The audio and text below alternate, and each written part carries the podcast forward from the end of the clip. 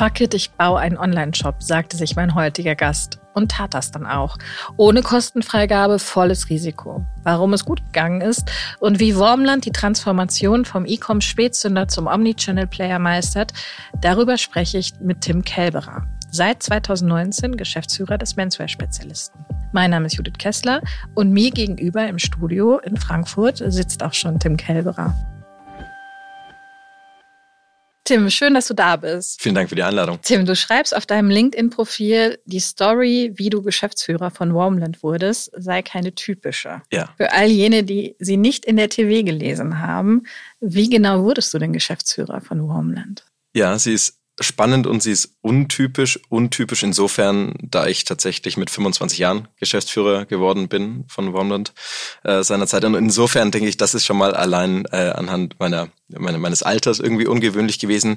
Ähm, aber nochmal so als Mini-Recap. Also äh, zusammengefasst kann man sagen, ich mit zwei Mitkollegen, wir haben die Entscheidung unseres Lebens getroffen, ein Unternehmen zu kaufen und äh, mit dem Unternehmen nicht nur die Unternehmung, die Idee, sondern auch die soziale Verantwortung äh, für alle Leute und letztlich auch so ein bisschen ähm, die, die Verantwortung des Gründers haben wir auch mit übernommen, eben diese Unternehmen weiterzuführen und irgendwie so zu gestalten, wie wir uns das vorstellen. Aber jetzt nochmal ganz kurz äh, als, als Story-Abriss. Äh, wir waren ja Teil der Ludwig Beck Aktiengesellschaft. Allerdings war es so, dass, dass die Geschäfte nicht äh, so sich entwickelt haben, wie man sich äh, das vorgestellt hat. Und ehrlicherweise war es so, dass ich äh, mit den beiden Mitmanagern, wir waren davor in der Bereichsleiterebene, das bedeutet, ich war Head of Marketing, der Kollege war ähm, Einkaufsleiter, der andere Kollege war äh, Head of Finance. Also das ist ganz gut. Wir haben alle komplett andere Teilbereiche der Unternehmung ähm, abgedeckt. Insofern sind wir uns da schon mal nicht in die Quere gekommen, auch schon zuvor nicht. Und äh, es war eben so, äh, dass es da irgendwann den die Cut-off-Time gab, dass man sagte, okay, man möchte die Unternehmung Wormland verkaufen. Und zu dem äh, Zeitpunkt waren wir eben äh, alle drei schon in der Bereichsleiterebene und wir sagten, ja Moment, aber wir wissen doch, wie es besser geht so als Grundclaim. Das ist natürlich eine extrem arrogante Aussage, das erstmal so zu treffen, Allerdings. aber wir waren natürlich schon in den Geschäftsprozessen drin, also waren wir schon sehr nah an der Materie und waren es nicht irgendjemand von außen, der das beobachtet hätte. Und äh, irgendwann kam, kam der Zeitpunkt, als äh, der Kollege Christian Greiner dann mal zu uns sagte, ja Jungs, man kann nicht nur Sachen in der Theorie nur besser machen, weil man muss sie auch tatsächlich besser machen. Und dann sagten wir, ja, aber was genau bedeutet das denn? Und dann meinte er, dann äh, nehmt die Verantwortung an und ähm, versucht euch an einem Management-Buyout. Ja? Ist ja auch nicht immer gesagt, dass, dass das dann klappt, so nur weil man das möchte. Es gibt ja noch äh, andere ähm, Parteien, die an so einer Unternehmung interessiert sind. Ne? Äh, letztlich haben wir dann die Verantwortung angenommen, haben den Management-Buyout durchführen können und haben auch tatsächlich den Zuschlag der Aktiengesellschaft bekommen. Und insofern durften wir die Unternehmung Wormland übernehmen, durften seither und dürfen seither die Unternehmung prägen. Das war Mitte 2019 und äh, haben jetzt auch schon die erste Krise überstanden. Ich glaube, man kann sagen, äh, überstanden. Ich hoffe, sie ist jetzt, also Nachwehen sind ja immer noch da, ganz offensichtlich. Aber ja, es ist eine sehr bewegte Zeit. Da warst du also mit 25, hast du gesagt, äh, Geschäftsführer ja. eines äh, Menswear-Spezialisten mit damals ähm, 15 Filialen. Ich glaube, heute sind es noch 12. Das ist richtig. Ja. Ähm, was 2019, glaube ich, fehlte oder noch nicht so richtig entwickelt war, war ein Online-Shop. Wie konnte das denn passieren? Ja, das 2019? haben wir auch gefragt. Alle haben sich das gefragt.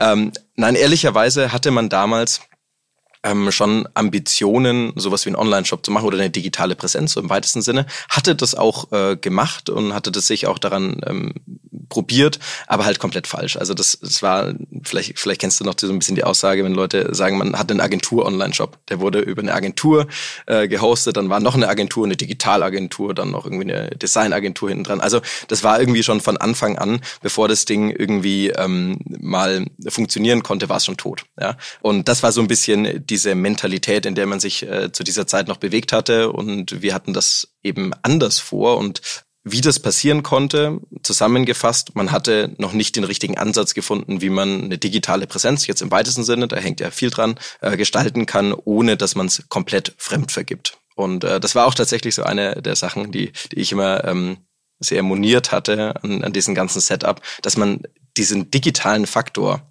einfach gar nicht in die Überlegungen der, das Geschäftskonzept mit einbezogen hatte. Und das fand ich, das fand ich äh, problematisch. Schon als Bereichsleiter Marketing fandst du das problematisch oder das fand ich schon problematisch, als ich auf der Fläche in München stand und äh, also way ich, back, also, way back, also so minus zehn Jahre äh, und ich mir, also nochmal so als kurzer Wrap-up, ich hatte ähm, während meines Studiums in München schon bei Wormland gearbeitet und habe da äh, Anzüge verkauft ähm, neben meines Studiums. Und so bin ich auch letztlich zur Wormland äh, geraten.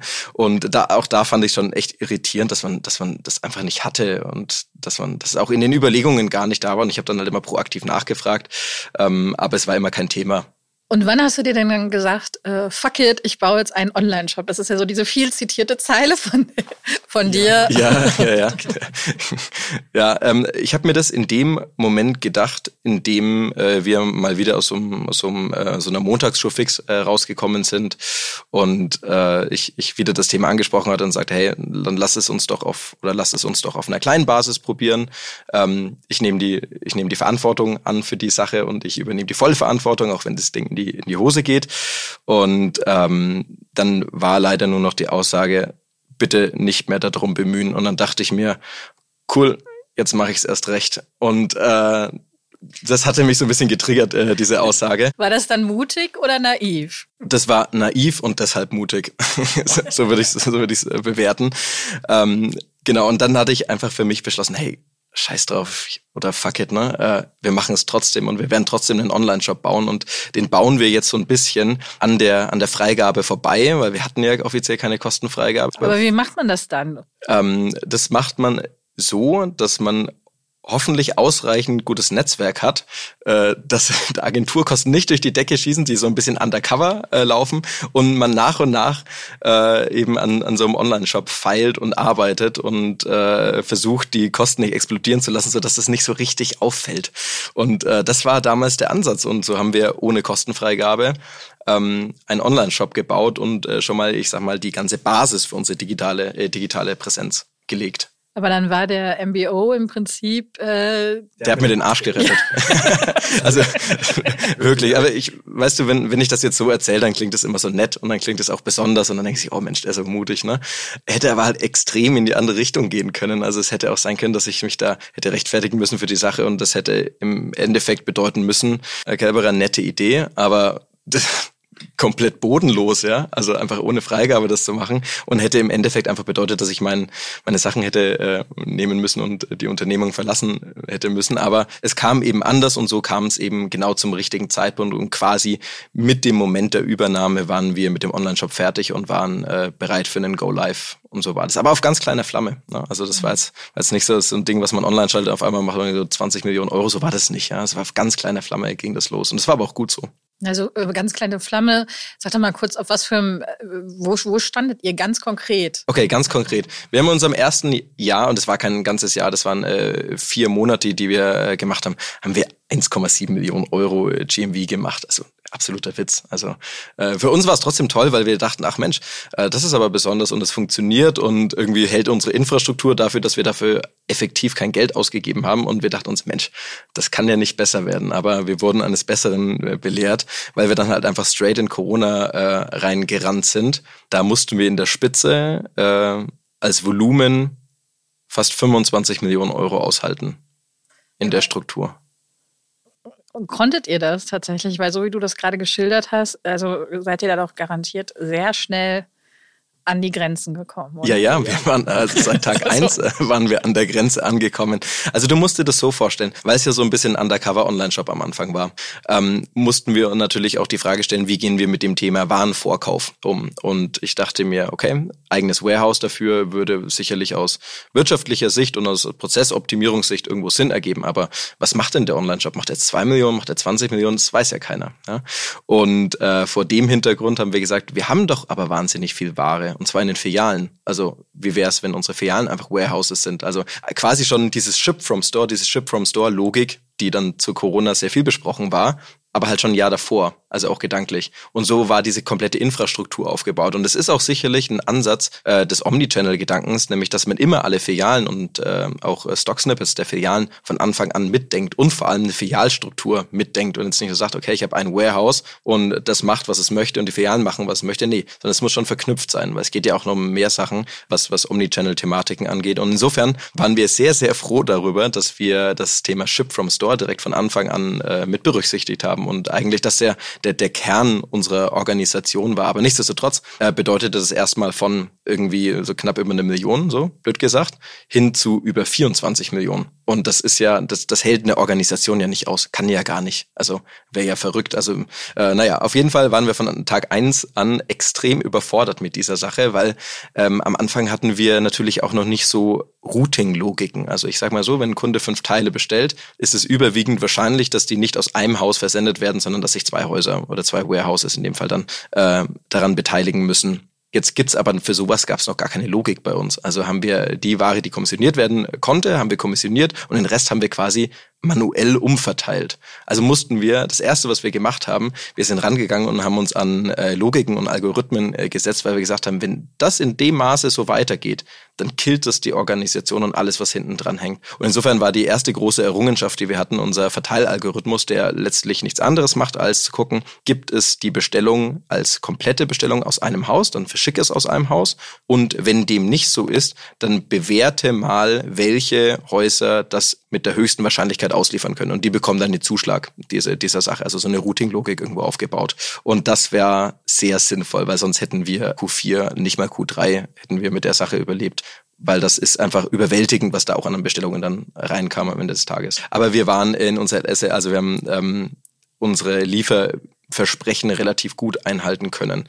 Äh, nicht immer, sagt man auch ganz transparent dazu, weil die Organisation noch nicht darauf auf, ausgelegt war, aber trotzdem äh, haben wir immer innerhalb von 48 maximal äh, mal 72 Stunden komplett ausgeliefert. Mhm.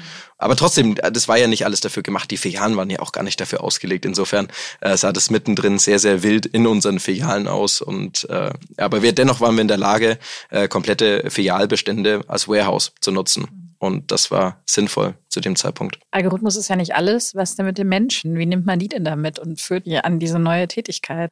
heran. Ja. Also H&M brauchte einen eigenen Digitalisierungstarifvertrag. Ja, also ähm, sagen wir es mal so, dieses Thema, ich, wir nennen das jetzt derzeit Retail Enabling, weil es ist ein krass großes Thema, auch was, was CRM angeht. Ähm, die Leute mitzunehmen, die Pick- und Pack-Teams mitzunehmen, das ist erstmal keine keine große Herausforderung. Die, die größte Herausforderung in dem Kontext ist es eigentlich, einfache Technik zu bieten, einfach bedienbare Technik zu bieten. Und wenn das eigentlich gegeben ist, dann ist das halt einfach das heißt, die haben bei euch iPads? Genau, die haben so Handheld-Devices. Derzeit sind es noch iPods, auf denen wir laufen mit so Scan-Aufsätzen. Und da werden quasi die ähm, alle Lieferungen rein synchronisiert und die werden abgearbeitet. Und dann, wenn die ähm, automatisiert, geht dann halt der E-Mail-Versand los oder es wird ein Druckauftrag äh, abgegeben und so weiter. Also das ist eigentlich voll automatisiert und äh, komplett auf Handheld-Devices und Mobile-Devices ausgelegt. Also das war nicht so richtig die Herausforderung, ehrlicherweise die Leute damit zu bekommen. Die Herausforderung war eher, wie kriegt man denn jetzt mal die Überstunden vermittelt, die einfach absolut notwendig waren, um das irgendwie äh, hinzubekommen. Und noch die andere Herausforderung,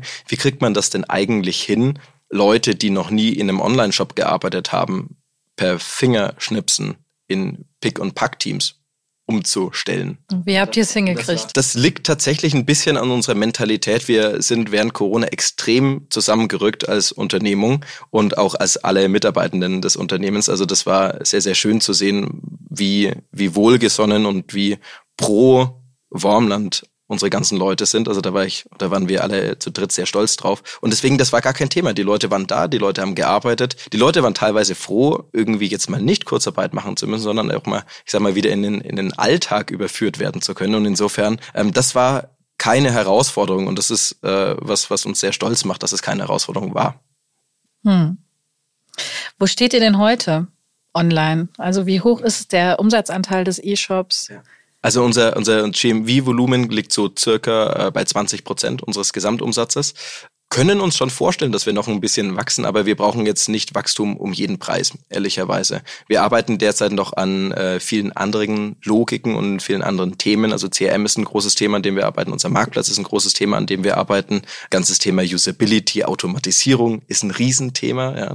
Ähm, und insofern fühlen wir uns in der Größenordnung ganz gut und wir würden uns äh, tendenziell eher für Rentabilität in dem Bereich entscheiden als für zu schnelles Wachstum. Denn auch wenn man jetzt noch die Ship-from-Store-Logiken hat. Wir haben die so ein bisschen, ich nenne das jetzt mal demokratisiert. Also wir haben auch so eine Sache drin, das nennt sich Balancer bei uns, dass äh, Filialen nur anhand ihres Umsatzanteiles auch Bestellungen bekommen. Weil was wir auch nicht machen dürfen, ist, Filialen komplett leer zu räubern, weil dann verfehlen wir ja unseren Auftrag als Einzelhändler, dass wir Ware bevorratet haben in einem Store, weil der Online-Shop ihn rausgezogen hat. Also idiotisch irgendwie, ne?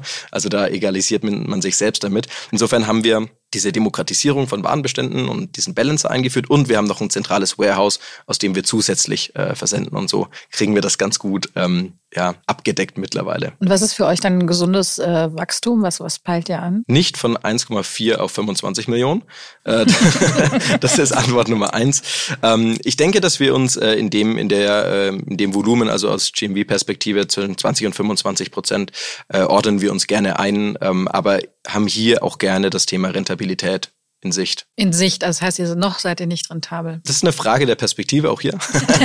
ähm, der eigene Shop ist rentabel. Wenn man das Thema äh, Marktplatzgeschäft jetzt gerade noch mitrechnet, äh, dann äh, rutschen wir in die roten Zahlen. Aber wie gesagt, hier versuchen wir auch relativ sinnvoll diesen Shift von mehr denn je unabhängig vom, vom externen Marktplatzgeschäft, so nenne ich das jetzt mal, äh, zu gestalten und mehr hin zum eigenen Shop und eigentlich alles, was man, was man dort noch gestalten kann. Äh, egal ob es mhm. Automatisierung, CRM oder das eigene Marktplatzgeschäft ist. Auf welchen Marktplätzen, also externen Marktplätzen, seid ihr denn unterwegs? Mhm. Äh, wir sind derzeit auf Zalando, hier noch mit äh, Connected Retail, haben uns aber auch mal ein ZFS äh, versucht. Wir haben ja das Thema Private Label, das also ZFS, äh, diese Fulfilling Services, die äh, Zalando anbietet, so dass man äh, Ware dort auch bevorraten kann und die nehmen, übernehmen den Versand und die Retourenabwicklung und so weiter. Wir waren auf About You, aber das war leider mit unserem Private Label war das kein Thema für uns. Da war sind uns die Retourenquoten leider zu sehr um die Ohren geflogen, weil wir sind da sehr HK-lastig, also extrem auch im konfektionären Großkonfektionsbereich unter, unterwegs. Und das war für About You war das leider kein Thema. Wir sind derzeit auf Amazon unterwegs, der Vollständigkeit halber und auf Mintor noch. Nicht wenige Händler ziehen sich ja zurück ja. Von, von den Plattformen. Wie sind da eure Überlegungen? Ähm, die ist eben gleichgelagert. Ich würde das jetzt nicht grundsätzlich sagen, aber es gibt natürlich schon so ähm, einige Plattformen, die man jetzt einfach gerade mal äh, prüfen muss und äh, immer dann die Überlegungen anstellen, wenn, wenn das Geld nur noch in eine Marktplatz 4 reingeht und das Investitionsvolumen an einer anderen Stelle im Unternehmen fehlt, dann hat man das falsch gemacht. Und äh, immer wenn das der Fall ist, äh, dann muss man so ein Marktplatzgeschäft mal in Frage stellen und sich da ein bisschen äh, zurückziehen ziehen. Ehrlicherweise nutzen wir das an geeigneter Stelle auch als Ventil, wenn einfach man Warenüberhänge hat, die man so nicht vermarkten könnte oder nicht in der Geschwindigkeit vermarkten könnte, dann ist das immer äh, sehr, sehr willkommen. Hm. Aber tut immer weh. Also unterm Strich tut's weh. Generell oder nur, wenn, wenn man es als Ventil nutzt? Ähm, als, als erste Antwort, generell tut's ein bisschen weh. Wenn es die Ventiloption ist, tut's sehr weh. kann denn Wormland auch selber Marktplatz? Ja, das ist eine gute Frage. Die stellen wir uns auch und wir versuchen es gerade herauszufinden, ob wir es können. Ähm, wir haben uns nämlich tatsächlich um sowas wie einen Marktplatz bemüht und wir haben den jetzt selber gebaut. Äh, weniger jetzt mit dem Ansatz zu sagen, man nimmt jetzt einen externen Anbieter. Es gibt ja viele ähm, Marktteilnehmer, die das, äh, die das anbieten als dass wir eher gesagt haben, wir wollen das selber verstehen und wir wollen es selber können. Also ein bisschen das Äquivalent zu dem, wie wir auch damals unseren Shop gebaut haben.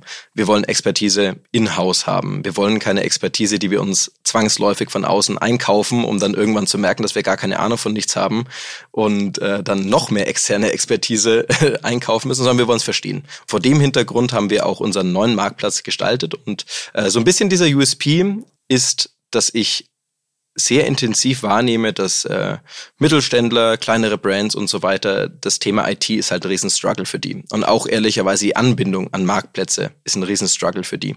Und äh, was wir gebaut haben, ist einfach eine Schnittstelle, die alles konsumiert die nimmt alles an, was man dieser Schnittstelle zur Verfügung stellt. Also egal, ob das jetzt heute mal ein Shop-System ist, was man einfach hat, weil ich, was weiß ich, ein kleinerer Händler bin und ich nutze es ja nur Shopify oder Magento oder äh, WooCommerce oder BigCommerce oder sonst was.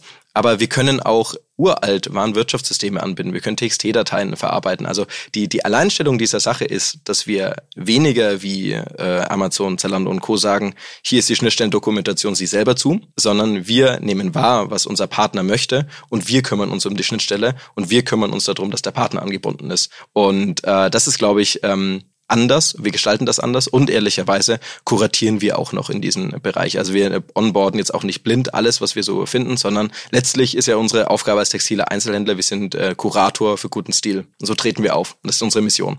Und äh, das endet natürlich jetzt nicht am Marktplatzgeschäft. Also da werden wir jetzt nicht einfach blind alles onboarden.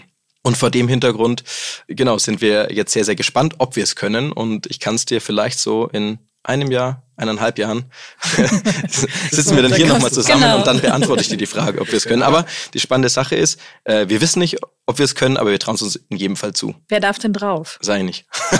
Äh, also die, äh, die Sache ist, wir gehen jetzt im ersten Step ähm, so vor, dass wir ähm, Partner die wir bereits im Brand-Portfolio haben, onboarden und hier quasi ähm, eine Sortimentserweiterung vornehmen über äh, Produkte, die wir derzeit noch nicht gekauft haben. Um auch hier mal herauszufinden, ist ja auch so ein Markt Marktforschungsthema am Ende des Tages, wie performen denn die Sortimente, für die sich der Einkauf nicht entschieden hat?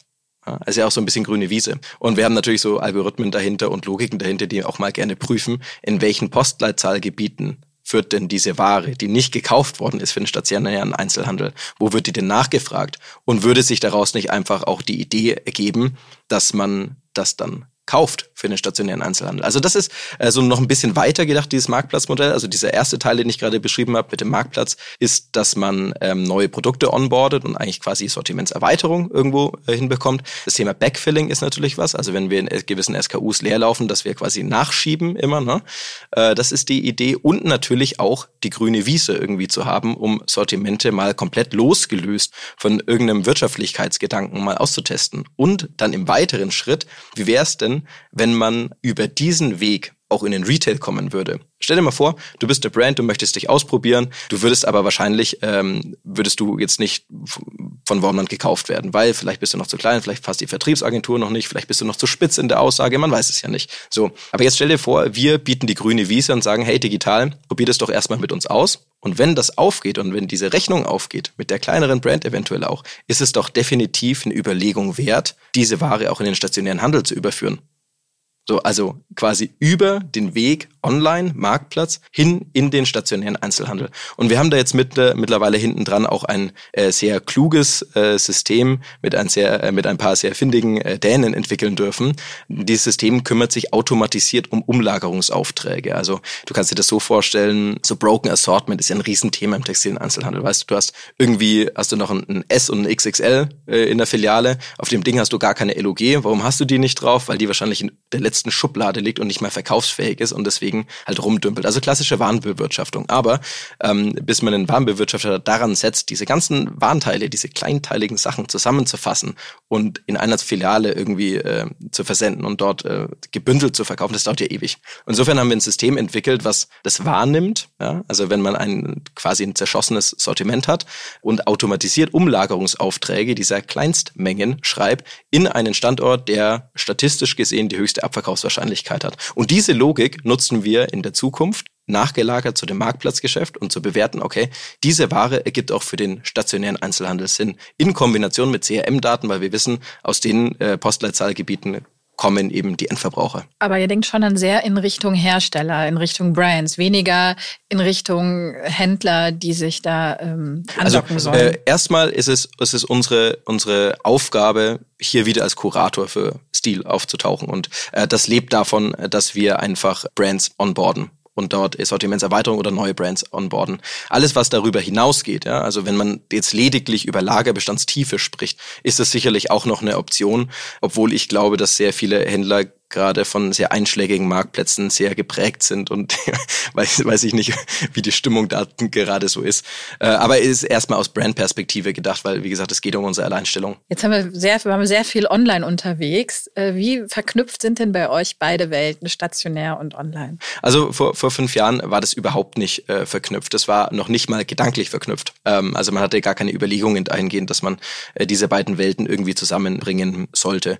Mittlerweile äh, sind wir tatsächlich tatsächlich sehr verknüpft. Also alles, was, was ähm, das CRM-Thema angeht, ist komplett verknüpft. Also du findest äh, in unserem CRM-Programm hybride Käufer, die online kaufen, die in Frankfurt kaufen, die in Hamburg kaufen, die in Nürnberg kaufen, die auch innerhalb der Stores irgendwie switchen. Also das haben wir äh, alles zusammengefasst in einer Plattform. Darüber hinaus sind alle Bestrebungen, die wir angehen, sind in unserem CRM-System verheiratet. Also äh, alle stationären Daten, alle Bon-Daten werden dort rein synchronisiert. Insofern haben wir hier die komplette Transparenz, was, was äh, ich sag mal, dieses klassische Brick-and-Mortar-Geschäft angeht angereichert mit CRM-Daten, angereichert mit Conversion-Daten, die aus dem Online-Shop kommen und angereichert mit äh, kundenrelevanten Daten, was Kommunikation angeht, also Öffnungsquoten von Newslettern, äh, CTORs und so weiter. Also das äh, fließt dort alles bei uns zusammen. Insofern äh, würde ich sagen, dass wir mittlerweile sehr verknüpft sind und jetzt wird die große Herausforderung, was macht man mit dieser Verknüpfung? Ganz genau. Also hat dann der Berater auf der Fläche, sieht dann Kunde XY und hat dann die ganze Historie oder und, und kann dann ja, besser so, beraten so darfst, wie, du, so darfst du dir das tatsächlich vorstellen. Vielleicht, ähm, also unser, unser CRM-System ist mittlerweile ähm, sehr komplex geworden. Es ist auch nicht nur eine Systemlandschaft. Also äh, ich gebe jetzt mal so richtig handfeste Insights was unser CRM-System ist. Im Kern ist es äh, Salesforce Lightning Service Cloud. Dort fließen alle Daten zusammen. Äh, wir haben da noch dran Klaviyo für Marketing, Automatisierungen, ähm, also was Newsletter, Sendout, Webhooks und so weiter angeht. Äh, wir haben noch dran Hello Charles. Ähm, das ist ähm, WhatsApp-Marketing ähm, im, im, weitesten Sinne, aber er hängt auch so ein bisschen CRM-Plattform dahinter. Und wir haben noch äh, Systeme, die das alles untereinander verknüpfen. Da gehört Make, also Form als Integromat dazu, da gehört aber auch Zapier dazu, um eigentlich so ein bisschen alles mit allem verknüpfen zu können und vor allem bidirektional verknüpfen zu können, weil eine Richtung ist immer langweilig, wir brauchen immer beide Richtungen. Äh, insofern ist das so unser Setup, aber, und jetzt kommt die spannende Sache, so wie du es beschreibst, ähm, als ich angefangen hatte bei Wormland, und äh, damals äh, Head of Marketing geworden bin, habe ich mir auch die Frage gestellt, wie sieht denn eigentlich unser CRM-System aus? Und die Antwort aus dem Team war, hier ist die Datenbank Tim. Und ich dachte mir, scheiße, das ist die schlechteste Antwort. Das ist absolut das. Also äh, ihr hättet alles sagen können, aber wenn die, wenn das CRM-System halt wirklich nur die Datenbank ist, dann ist das falsch gedacht, das Thema. Und insofern haben wir gesagt, im Aufbau des CRM-Systems denken wir von der Fläche weg. Das bedeutet, wir brauchen ein, ein Device, wir brauchen eine App, die alle Kundendaten zusammenfasst, die alle Kundendaten aufbereitet und irgendwie auch in so einer einigermaßen ansehnlichen Form unserem Verkaufsmitarbeiter auf der Fläche zur Verfügung stellt. Also brauchen wir im Kern eine Clientelling-App. Und das haben wir auch zusammen mit Salesforce gebaut. Also ist es genauso, wie du es beschreibst du, wenn du bei uns auf die Fläche kommst und äh, dich identifizierst, dann wissen wir deine Kaufhistorie, wir wissen deine Kaufhäufigkeit, wir wissen, was dein Durchschnittsbon ist, wir wissen deine Preisaffinität, wir wissen, was für eine Warengruppenaffinität, was für eine Markenaffinität du hast, wie oft du Newsletter öffnest, ob du opted out bist. Also wir wissen eigentlich alles. Das ist sehr, sehr transparent und es ist vor allem gut und sinnvoll aufbereitet, sodass ein Verkaufsmitarbeiter auch was damit anfangen kann. Also wir machen auch eine direkte Einordnung, was für ein Kunde das ist, also was, was ähm, Total Span, also was den, den gesamten Betrag angeht, den der Kunde schon bei uns gelassen hat. Und äh, so ist das aufgebaut.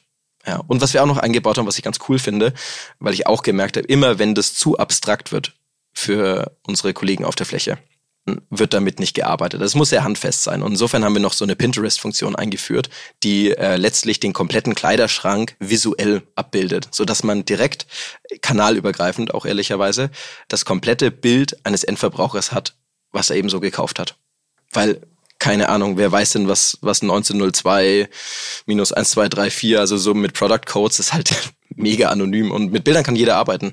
Und insofern haben wir noch so ein, so eine, so eine kleine, so ein kleines Moodboard über jeden Kunden erstellt. Und hast du da Zahlen, wie sich die Performance entwickelt hat, seitdem ihr das professionell nutzt? Also wir haben mittlerweile also meine Benchmark ist so ein bisschen äh, der Umsatzanteil im eigenen Shop mit äh, Stammkunden oder mit wiederkehrenden Kunden. Der liegt bei über 40 Prozent, was ich sehr beachtlich finde. Da sind wir in den Filialen derzeit noch nicht angekommen, aber wir haben halt mittlerweile 270.000, über 270.000 Kunden, was für unsere ja, unsere Größe finde ich schon relativ äh, beachtlich ist und vor allem vor dem Hintergrund, dass wir 2020 im Januar mit dem Rollout gestartet haben. Insofern äh, sind es schon mal aus meiner Sicht relativ ernstzunehmende Zahlen. Unsere Öffnungsquoten von Newslettern sind echt super nach oben gegangen. Also wir reden hier teilweise von äh, 45 Prozent Öffnungsquote, was ich echt gut finde und was auch sicherlich so ein bisschen die Branchenbenchmark übersteigt. Also das spricht ja auch wirklich für den Inhalt dann tatsächlich äh, unserer Newsletter oder unserer Kommunikation im Allgemeinen. Und ja. Spannend. Also das Ja. ist, das heißt The Club, ja, euer Ja, genau, Kundenprogramm.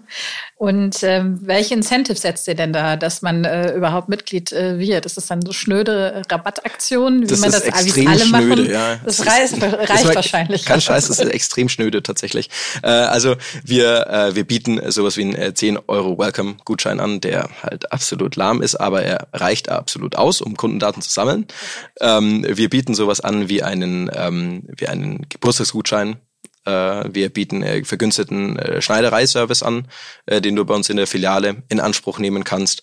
Du bekommst äh, bei uns, ähm, also wir haben ein Earn-and-Burn-System, wo du ein halbes Jahr lang Punkte sammelst und die äh, quasi werden ausgeschüttet immer halbjährlich. Ja, das ist auch ehrlicherweise relativ schnöde, aber es funktioniert halt. Das ist halt so ein No-Brainer, was, was das Thema äh, CRM angeht.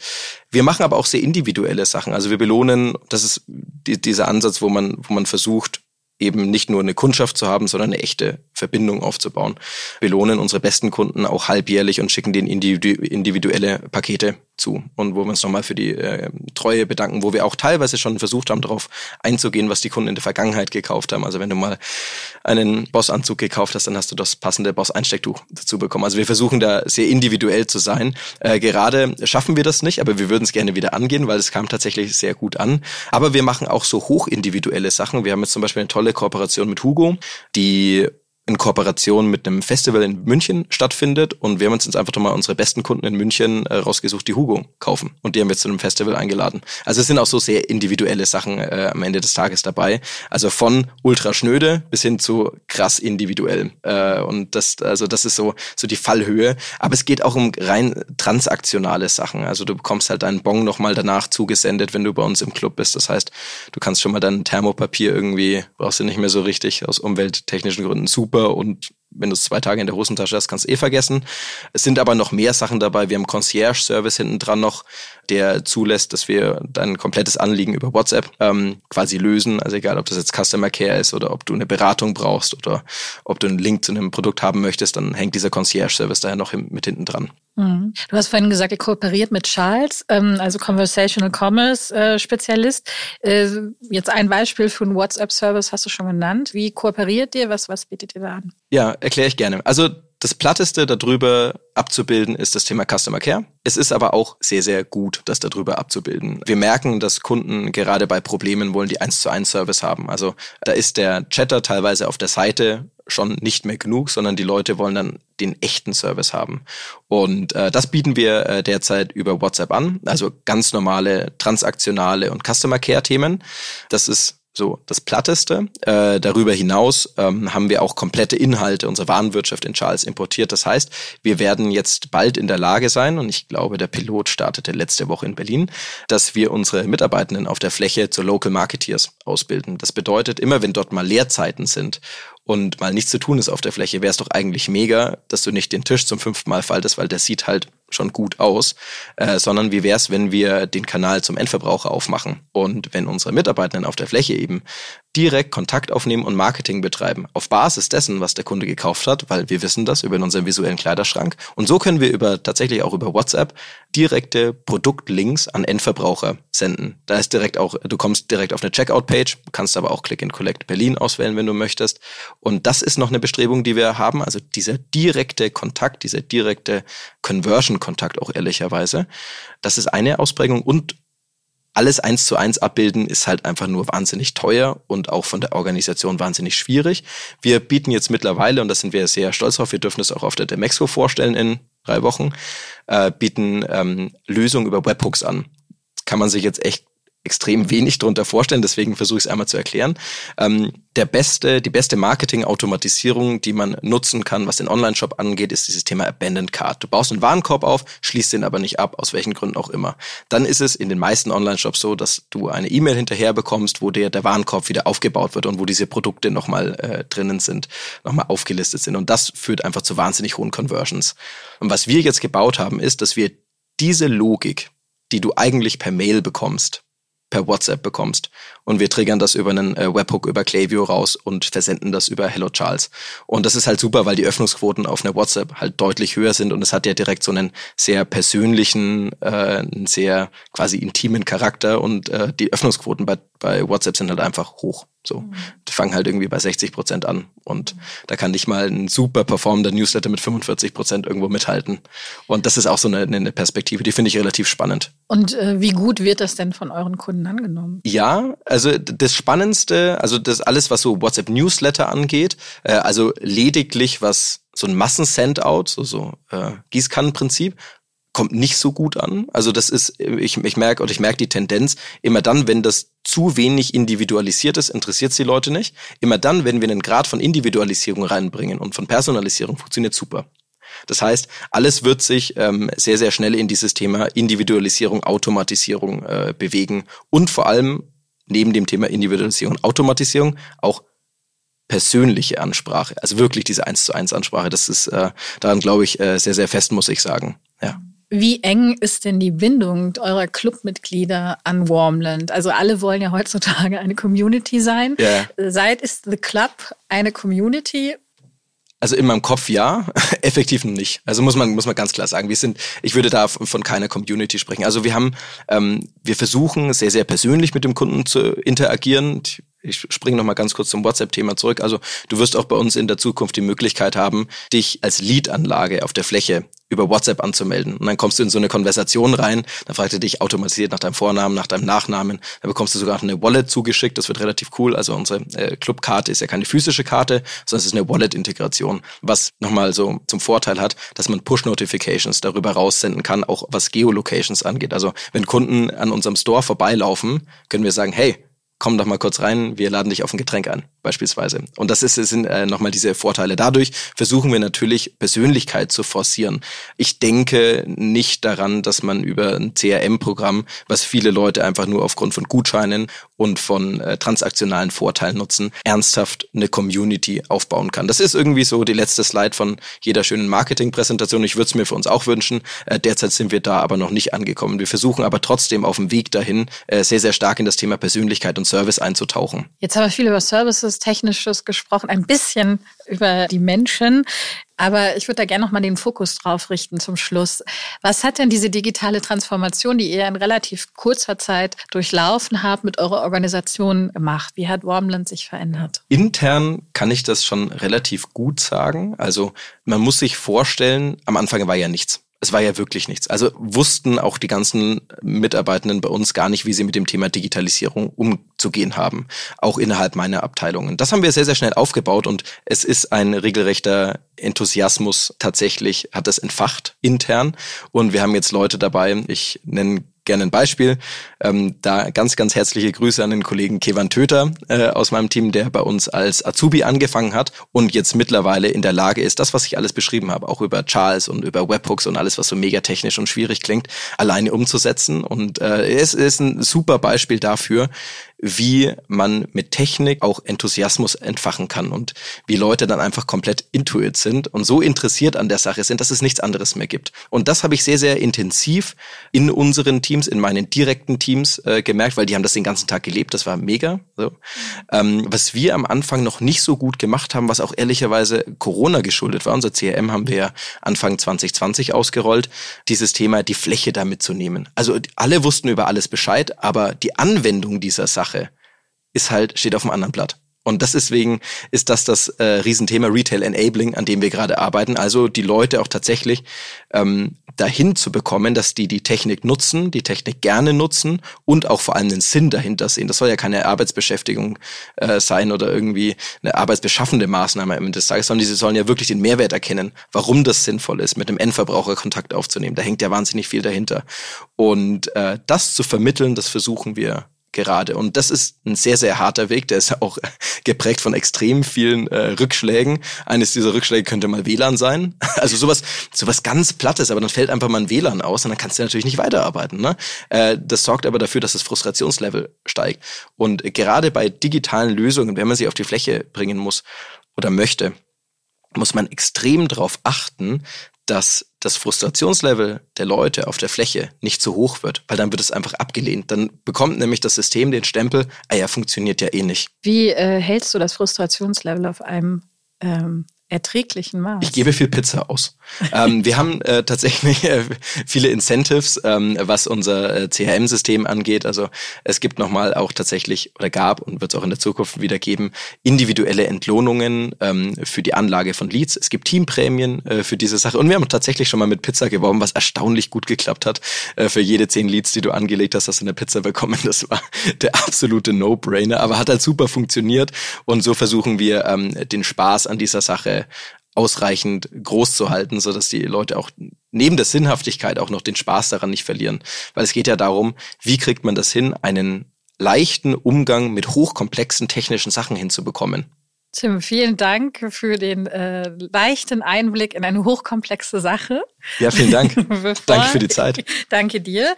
Äh, bevor ich dich entlasse, stelle ich dir noch eine Frage, die ja. wir allen Podcast-Gästen äh, stellen. Und zwar, wen würdest du denn gerne mal im TV-Podcast hören? Ja. Was war die lustigste Antwort bisher? Ich, also Hat jemand sowas gesagt wie mich vor zehn Jahren? nee, tatsächlich nee? noch nicht. Also, okay, nee, das sage ich aber nicht. Chance. Nee, nee, nee, nee, nee, nee das wäre blöd. Das wäre blöd. Äh, was mich tatsächlich wahnsinnig interessieren würde, weil ich ähm, die, die Erfolgsstory von Boss gerade so spannend finde. Ich würde gerne mal den äh, Domi Salzer äh, von Hugo Boss hören der sich um das Thema Retail dort sehr, sehr intensiv bemüht. Super Typ. Ich durfte ihn auch schon mal äh, begleiten bei einer, einer kleinen Reise nach München, ähm, wo wir den Boss Store ähm, wiedergefunden haben und wo eine Sache, die ist einfach bei mir hängen geblieben. Es gab eine tolle Verkaufsmitarbeiterin dort und es war die herzlichste Frau, die ich äh, seit langem erleben durfte. Und äh, dann hatten wir kurz an, angestoßen und äh, dann sagte sie, ich hatte irgendwie so, so, so einen Fingertaps auf meinem Glas und dann meinte sie, stopp, das ist nicht Boss-like und habe mir ein neues Glas gebracht. Und ich, das fand ich so ein tolles Maß an, an, äh, ja, an Verbundenheit mit dem Unternehmen und an Unternehmenswerte, äh, dass das Gespräch sicherlich äh, toll werden würde. Dann schauen wir mal, was wir tun können. Vielen Dank, dass du heute bei uns zu Gast warst. Es hat mich sehr gefreut. Vielen Dank auch. Das war Wormland-Geschäftsführer Tim Kelberer und das war der Textilwirtschaft Podcast. Mehr von Tim Kelberer hören Sie am 27. September auf dem Textilwirtschaft Digital Fashion Summit in Berlin. Mehr Infos und die Anmeldung finden Sie in den Show Notes. Mein Name ist Judith Kessler. Vielen Dank fürs Zuhören und wenn Sie mögen, bis nächste Woche.